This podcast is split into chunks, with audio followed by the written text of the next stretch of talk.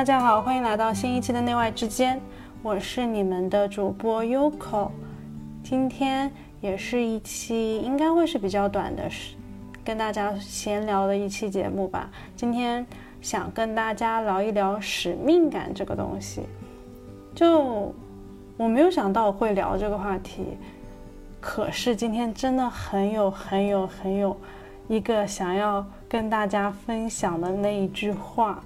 就是因为那一句话，我决定把我整一个的思考和感受全部说出来，然后希望大家能感受到我那句话，就是我我想要说出的那句话背后的非常非常棒的一个祝福。所以我们现在就开始吧。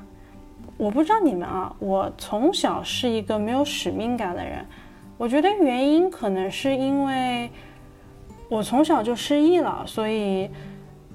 我其实是不知道我以前是想要干什么的。我对于比如说小时候的梦想啊，小时候别人夸你说，哎，你长大了一定能干什么，我是很错乱的。首先是因为失忆的缘故，我的记忆不是线性的，所以我很有可能会把我十岁的别人给我的反馈混淆成三岁别人给我的反馈。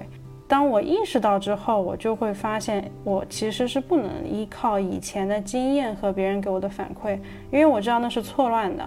然后我就放弃了这一条线对于使命感的探索。其实我不知道使命感是什么，我也没有感受过使命感的召唤。我现在能想起来一个。瞬间就是可能跟使命感有关的是，我在高中的时候，高一刚去美国的第一年，我上了一堂课叫做 acting 的课。然后那堂课里面，老师问了我们一个问题，就是你将来想要干什么？我想了很久，然后我完全不知道我想要干什么，但是我想说，我希望我能够。让别人感受到真诚和开心的那种感觉，就 I want to impress them or I want to make people feel really happy，然后我就把这个写下来。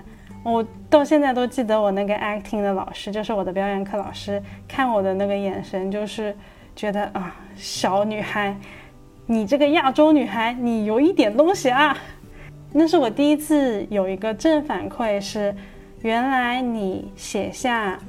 你想要的一些对于未来的想法，或者是对于自己以后想要做的事情，别人是会给你正反馈的。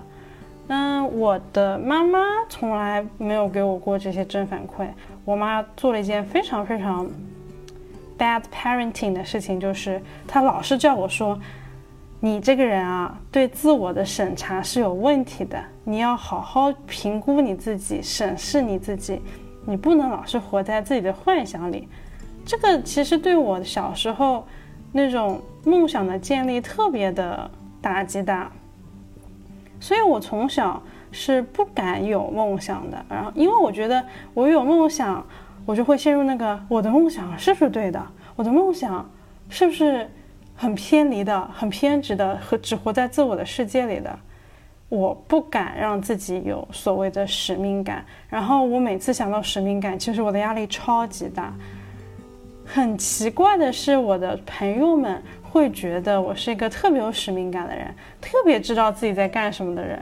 我那个时候就会很疑惑，但是你知道，就是青少年嘛，都喜欢让自己看起来酷。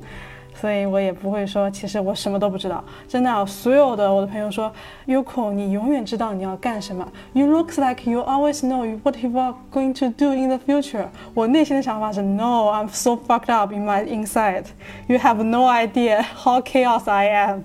但是 I pretending to know I am，I know something in my future。大概就是在这样子的过程里，我度过了我。 特别混乱的青春期，还有到了大学，我的大学我也没有使命感，但是我体验到了一些其他的东西，我体验到了对于一门学科很纯粹的热爱，所以我在大学的时候我是学历史的，我是非常非常喜欢去上课的。虽然那个时候文科其实是很难的，在美国我学了两个文科的课，我每天活在生不如死的看书写 paper、看书写 paper 的过程里，但我每天都是不想翘课啊什么的。我每天去上课的时候，我就会很开心，很开心。我开心的。就是我不是说那种我又学到了新知识的开心，因为历史的世界里，我永远是个非常可爱的小学生，就永远有不停的知识可以让我去学习。我非常开心的是，我又能够和大家一起去回到历史的世界里面去畅游，就那种感觉很纯粹。所以我在大学体验到的不是使命感，也不是未来的职业选择。我体验到了一种纯粹的开心，这也没办法去在那个时候转化成一个，哦，这就是我以后要做的事情了。所以，我到毕业了，我都不知道我要做什么。但是我知道，哎，我可能对这些感兴趣，所以我进行了一系列的关于职业的尝试吧。在那个时候，我就会抛出一个问题啊。问我自己，就是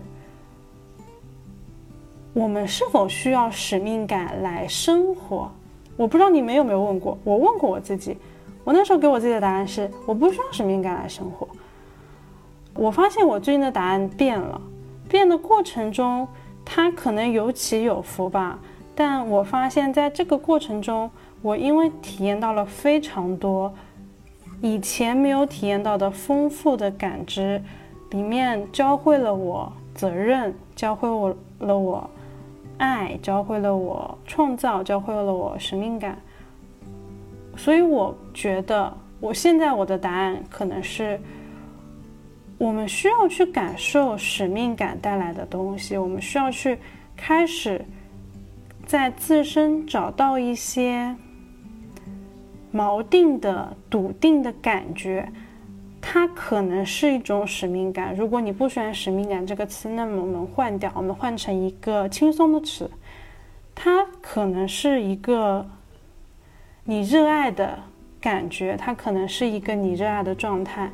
这个状态能帮助你更好的活在生活里，能帮助你去更好的去跟你眼前的生活和世界产生交流、产生联系。我们需要那个东西，来继续活回我们自己的生活生命里。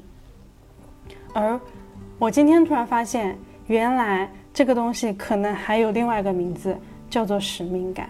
在接下来的时候，会跟大家分享一下我是怎么发现这个感觉，然后这个感觉让我现在有什么样其他的感觉的。OK，首先。我跟你们也说过，就是其实我在过去的时间里面，我的时间跟的感觉也好，对于未来梦想我是没有的。我甚至是很难去想象我三个礼拜以后的生活。我真的，我跟丸子说过这个事儿，就是我今年才终于做到，我对于我十年生活的想象有了一个感受。我终于能想象到十年后的自己在哪里做着什么，我的内心是认真的，是激动的，是很轻快的向往的。我之前是没有的，真的就是因为失忆的原因。我以前对于时间的感觉仅限于一天，我对我自己的目标就是我我把我今天能活下去，那么就够了。我一想到明天，我只有想到黑暗或者。虚无，空的，这个空不是所谓的那种空性，它真的就是黑暗的吞噬的虚空。所以那里包围着特别大的恐惧和害怕，让我很难去想使命感这个词。因为如果我连一天，或者我连一年，我都无法想象我自己的生活在哪里，我怎么可能有梦想、有憧憬？那种动力去让我有形成使命感，来活回我自己生活的那种自发动力呢？我没有，所以我真的是花了很久的时间，慢慢的去积累我对于每天生活的感知。我终于现在知道了，原来哦，一天有天黑和天亮，你第二天醒来的时候，生活是会继续的，它是新的生活，但它会继续。原来你在每天不断的坚持一件事情的时候，你会产生一些连续的复利，你会产生积累的感觉，你慢慢的熟能生巧，你慢慢的知道菜怎么做好吃，日子怎么过好。哦，我慢慢的知道四季的变化，我知道春天、冬天、秋天、夏天、春夏秋冬四季是不一样的。我甚至对于生病的感知也不一样了。我慢慢的知道，原来感冒真的是要一天一天变好的。特效药只是让你的症状变好，但是身体还是需要时间康复的。这些真的很好的去帮助我，踏实的我自身对于生活本身的描绘，让我没有那么大的恐惧，去害怕活回自己真实的人生里。这是非常重要的前提。我发现有了这个前提，我才开始对自己有耐心，才开始思考。那使命感是什么？因为我对我自己的观察和一些奇异的人生经验，所以其实我对于大部分的概念和事情我都没有，我需要一点点自己去构筑。那对于使命感来说也是一样的，所以我从那个时候开始，就是当我开始体验到原来我们人是一天天开始变化的那个时候开始，我学会了。或者说，我开始学习去观察别人是怎么样的，在使命感这件事情上，他人是怎么样的。我观察到了好多人，我观察到了没有使命感、使命感丧失的人，我观察到了使命感很强的人。我看了很多书，在名人的传记里或者一些小说里，我慢慢的去在细枝末节的碎片里。开始充实的感知到了一个被别人展现的、描述的或者活出来的，有些可能是口号化的使命感，有些他们已经把他们的使命感丰富到了他们生活的所有的细枝末节里。我感受最深的是两种极端吧，一种就是一个毫无使命感的人。我发现，当一个人没有使命感的时候，他的生活本身是风雨飘摇的。他，嗯，基本上，如果他自己生活里没有一个稳定的重心，很容易被风口带着走。比如说，这这几年流行什么，他的价值观导向就是以这个为准，然后过几年就会变成一个新的价值观。但是这中间它是不连续的，它完全是。根据主流的风潮去走的，我有观察过相反的，就是使命感特别强的人，他们的生活，嗯，更像是很坚定的去在不同的场景里找到他相信的那个东西，然后他发现这个东西是恒定的、不变的。我有个朋友，他就是一个特别相信区块链的人。我们在这儿不不去评价区块链的好与坏，但是我的确在他身上看到极强的使命感和极强的对于这个事情的热爱。我跟他聊天的时候，他是那种我们俩去庙里面，然后我跟他走着走着，他会突然开始看到庙里面的那种禅言禅语。跟我说这个用区块链怎么解释？送我的东西里面都有 “become” 的标志。我跟他接触的所有瞬间里面，我特别能强烈的感受到他非常相信这套系统，他觉得这套系统就是能让他的生活变得很好，然后这是他未来的趋向。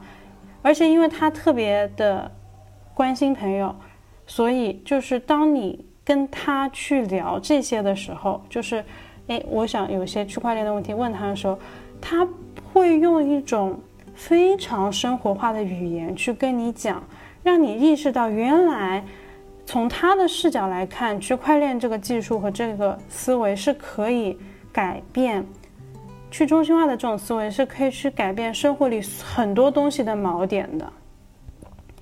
那同理，我有一些女权的朋友也非常厉害的帮我去打开了一个新的性别视角的大门，让我观察到原来在细枝末节里，就连跟人的一次简单的对话里面，都充斥着不同的视角。我在他们身上发现了极强的使命感。有些人被这样的使命感摩擦着，就是跟他的生活可能有一定的冲突。但有些人被这样的使命感充盈着，感受到了极大极大的生命的纯粹的闪光的点。啊，这是我在他人身上感受到的使命感的感觉。和观察，然后我在想，那为什么我会去观察这些？为什么我会去注意这些呢？我发现，原来当他们有使命感的时候，当他们被这些 greater power 去充盈着的时候，我是臣服了的。我选择了相信。其实相信是很难的，就是如果。你们去体验过那种，我不管你说什么，但我相信你这个人，这样的体验是非常厉害的。当我们遇到这样的人的时候，他一定是有着他极强的信念和极大的人生观，去让他变得很笃定。我发现，哎，我在他们身上体验到这种，我不知道你们在说你在说什么，因为可能我对你的专业、对你的信仰不不了解，但我相信你，我相信我和你。你的努力会让这个世界变好，对，这就是我第一次意识到，原来使命感有可能会成为一个特别特别棒的东西的感受。从他人身上再说说我自己吧，为什么我现在想要去聊使命感这个话题，是因为我自己好像开始感受到了一些关于我自身的使命感。我非常不喜欢用“命运”这个词和它做连接。如果遇到一些嗯，对于自身状态还不稳定的朋友来说，很有可能会错误的去连接一些悲观的宿命论也好，或者是怎么样也好。我想说的是，我们可以有或大或小的使命感，而这些使命感都真真切切的是。跟我们的生活要发生实际联系的，这个并不能成为一个虚大的口号。口号式的使命感要不得。如果我们长期的生活在一个口号式的使命感，而非真切的活出那个使命感背后的人生体验的时候，我们会陷入一个特别大的。自责或者说是自我怀疑的漩涡里面，因为我们听到的和我们感受到的是非常不自洽的，所以我在这里说的是，并非口号式的，而是真诚的相信这些东西，并且去努力的在生活的每个细节、细枝末节里面去执行我们的使命感的使命感本身，它真的可以或大或小，它可以从一个特别特别小的。比如说，因为我相信友好的互动会带来人际关系的和谐，这背后可能就是我真切的希望每跟我接触过的每一每一个人的每一天，哎，我祝福他们是过得能更开心一点的。如果我们有这个信念，我们的表现有可能就是，不管是对于陌生人还是生人，会更友好的打招呼一下。不会那么的关闭，会变得耐心一点，变得更从容一点。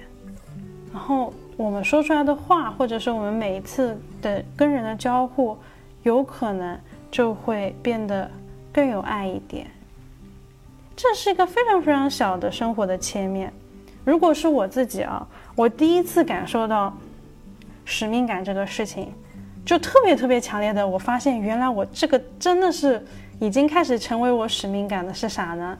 是我回国以后发现，我变成了一个对于环保议题可回收再生，还有浪费垃圾回收这些，我是变得很敏感。我会发现，首先，哎，我自己并没有一个很好的环保的概念和垃圾回收的观念。我开始主动的去学习这些知识。我发现，如果一个品牌它切实的在去惯行环保这个理念，我绝对是会为这个买单的。我甚至会在它成为高溢价前提下，我还是想要买这个。我真实的为这些买单的时候。我开始油然生出了一些可能跟使命感有关的感觉。这个感觉里面正向的就是每次我学到了一些跟环保，或者我认识到了一些跟环保有关的人，当他们教会我一些回收的知识，或者是当他们去感染到我，让我变得更加的去好好的热爱地球、观察地球的时候，我会非常非常的开心。我会觉得。我今天过得很有意义，但是负反馈就是，如果我现在又出现，比如说浪费的行为，或者是，呃，很多垃圾出现了很多一次性的垃圾这种，我就会出现一些内疚感，我就觉得，哎，哎呀，就又浪费了，可能对这个地球又造成了一些负担，那这是一个两两个都有的体验。然后我最近最大的改变就是。我开始随身自带一个玻璃杯，然后不管我是去喝咖啡也好，还是喝茶也好，喝水也好，我就不用外面的一次性杯了，我就用这个杯说，哎，你能不能给我用在我的自用杯里面？我发现这件事情给我带来天翻地覆的变化。首先，我自己的身体真的变好了很多，然后再接下来。因为我喝水量的增加，我的整个的消化系统啊，或者新陈代谢都提升了很多。更重要的是，我第一次发现，原来如果我们只是通过自带杯，我们就能减少好多一次性的纸杯的产生哦。就这个事情让我超级超级开心，开心到。我开始跟身边的人说，几乎就是每个看到我拿杯子或者跟我时间长一点，我就会开始安利他们说，你们要不要考虑自己带一个杯子？特别是我看到我朋友有喝咖啡习惯的，我一定会跟他们说，哎，你要不要考虑自己带个杯子？然后如果他们没有这些习惯，我会送他们一个杯子，因为我觉得这对于自己身体也好，然后对于环境也好。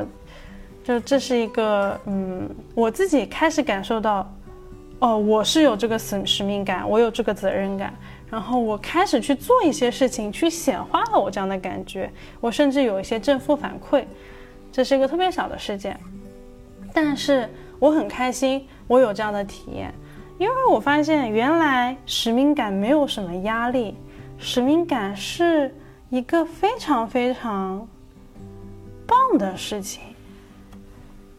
然后我最近又有很强很强的使命感，就是好像慢慢的知道自己未来要做什么的时候，发现当我有这些时候，我并不会后悔我没有选择另外一个可能更赚钱的赛道或者怎么样，我不会觉得哎，我是不是为了他人的眼光去选择了这个职业，而是我真的真心的想要从事这些事情嘛？我最近越来越有这种感觉了。我现在其实还在一个摸索的阶段，就是我有感受到一些很强烈的对于女性的唤醒的使命感，就我慢慢的能感受到，原来我只要很努力的去认真过我的日子，我身边的女性朋友们就会开始把她们自己的生活也越过。越好，越过越有滋味，越过越真实。他们可能会体验到很多的阵痛，也可能体验到欢乐。但是，in general，人生的滋味、韧性和体验会越来越向一个好的、亲民的方向走。这就是我最近对于使命感特别强的一个感受。这些对我重要吗？重要。为什么重要呢？因为我意识到什么呢？是原来我们有使命感，是我们作为个体，在我们漫长或长或短的人生体验当中，真切的、真诚的对世界的一次祝福。我们是真的相信，我们能活在一个更好的生世界里面。我们真诚的相信，我们能因为这些事情过上更好的人生，所以我们才会出现这些使命感，才会。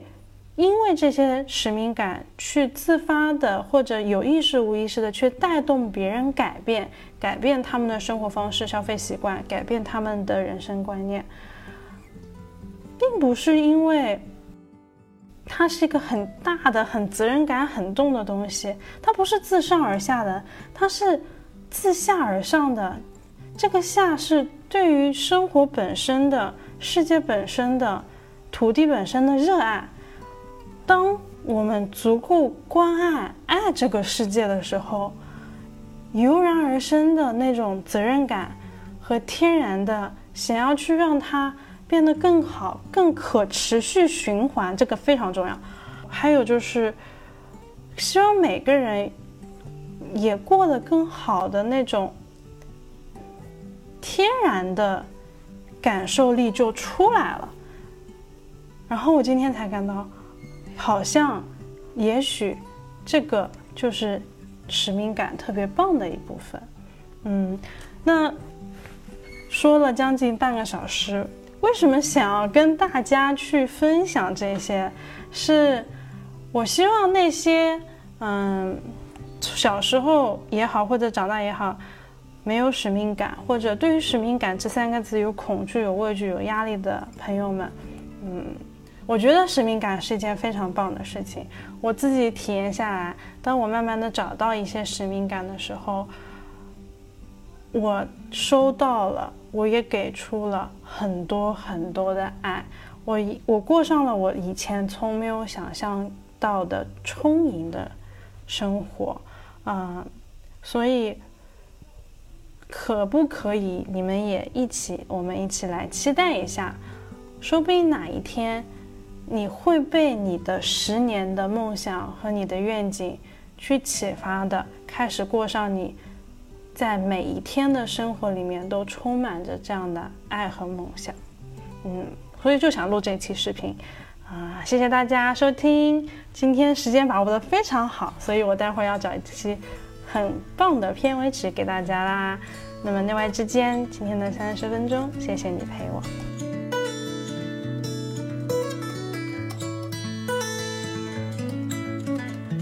Darling, say what you want, say what you don't, and I will give you more.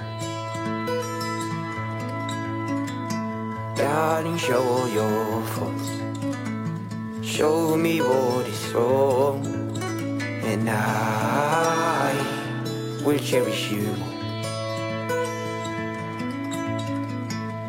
Up and down, up and down things go.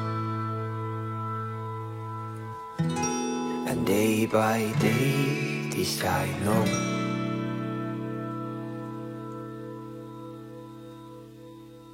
I love you more.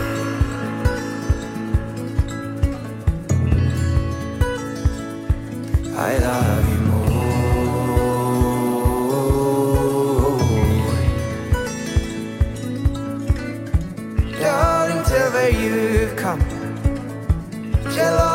you've done.